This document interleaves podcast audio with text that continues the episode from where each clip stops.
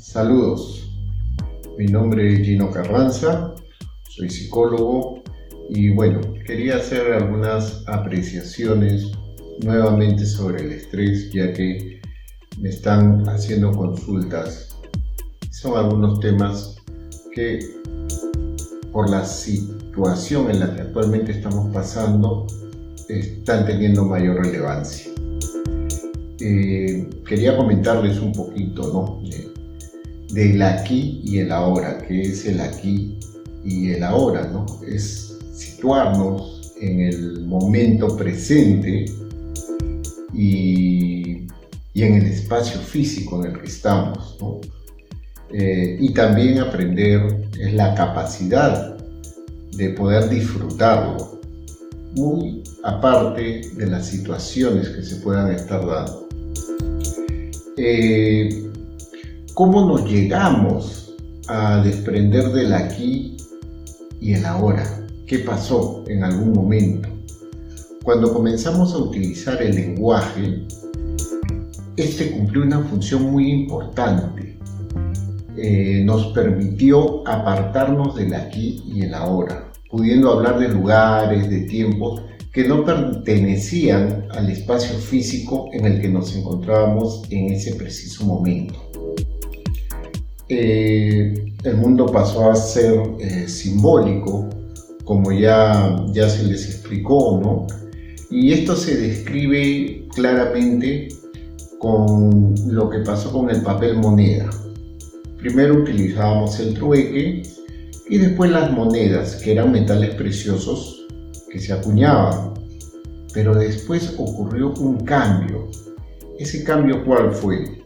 Que eran unos pedazos de papel que no valían por el papel en sí en el que estaban escritos, lo que valía era el contenido de lo que ahí estaba escrito.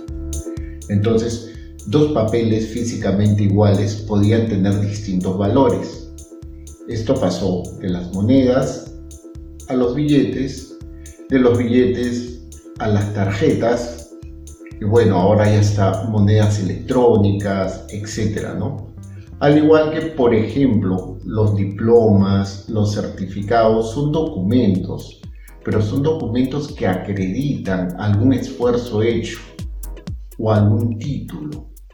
¿Ok? Esto es importante porque ya nos desprendimos del aquí, del ahora y pasamos a ser parte de un mundo simbólico. Eh, ¿Qué es el estrés? Ya lo había explicado en otro, en otro video, pero el estrés básicamente es una respuesta física para un mundo real, ¿no? Entonces, recapitulando, ¿no? El estrés vendría a ser una respuesta física para un mundo real en un mundo simbólico y mental. Entonces acá ya hubo una pequeña desadaptación. Comenzamos a tener un tipo de respuesta en otro contexto. Ya les había explicado que básicamente nos servía para escapar o evitar algún peligro con todo el tema este, biológico que esto implicaba. Entonces, ¿cómo nos afecta? Recordando que somos seres biopsicosociales.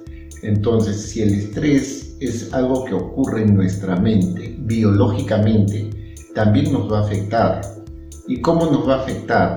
Nos va a afectar directamente en nuestro cuerpo a través de contracturas, a través de úlceras o diferentes eh, descompensaciones que podamos sufrir, ¿no?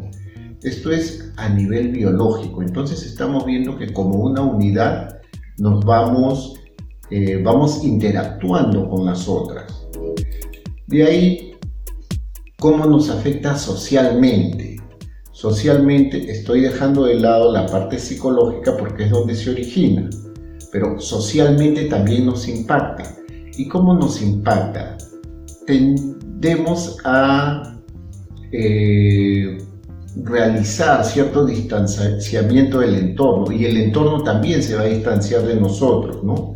Tenemos una reducción en nuestras interacciones y también comenzamos a tener un pobre manejo de las mismas. Ahora, psicológicamente estresados, ya que no estamos dentro del aquí y el ahora, comenzamos a afectar nuestra memoria, se afecta nuestra concentración, cambia nuestro humor. Esto conversándolo brevemente, ¿no? Ahora, ¿qué hacer? Actualmente estamos confinados eh, no estamos realizando nuestra vida con normalidad. Entonces lo primero que debemos de hacer es tratar de adaptarnos. Y para poder adaptarnos, lo básico es poder organizar nuestros tiempos. Hay información a montones sobre cómo organizar los tiempos y sobre todo, ya les he dicho que lo que funciona para una persona no necesariamente funciona para la otra y viceversa, ¿no? Punto uno, organizar nuestros tiempos y hacernos conscientes de las cosas o situaciones que controlamos y que otras cosas no controlamos. Por ejemplo, yo no puedo controlar el clima, pero sí puedo controlar la vestimenta que puedo utilizar. Sí puedo controlar eh, los alimentos que voy a ingerir. Sí puedo controlar eh, las horas en las que voy a descansar. Entonces, me comienzo a ubicar en lo que sí puedo controlar y lo hago. Y lo que no puedo controlar, sencillamente, tomo mis previsiones, mis precauciones, mi plan A, mi plan B, nada más. No estoy enfrascándome en las cosas que ya no puedo controlar. ¿Ok? Eh, lo importante, como les digo, es hacer un plan de actividades diario, que puede ser una lista de chequeo, se pueden ubicar a montones, como les digo, en internet, hacer un plan semanal, hacer un plan mensual y si es posible un plan anual. Pero ojo, el plan diario lo podemos controlar y evaluar el mismo día. El plan semanal también otra cosa que es importante, no sabemos qué es lo que vaya a pasar tal vez en una semana, en dos semanas o en un mes. Entonces tomamos nuestras precauciones, pero nada más porque eso no depende de nuestro control. Después de haber hecho nuestro plan diario, semanal, mensual, debemos de hacer algo que es obvio, que muchas veces solo nos quedamos en hacer el plan. Debemos de seguir el plan, y adaptarnos para que se nos haga fácil el seguir el plan. O modificamos el plan o, modificamos, o nos modificamos nosotros.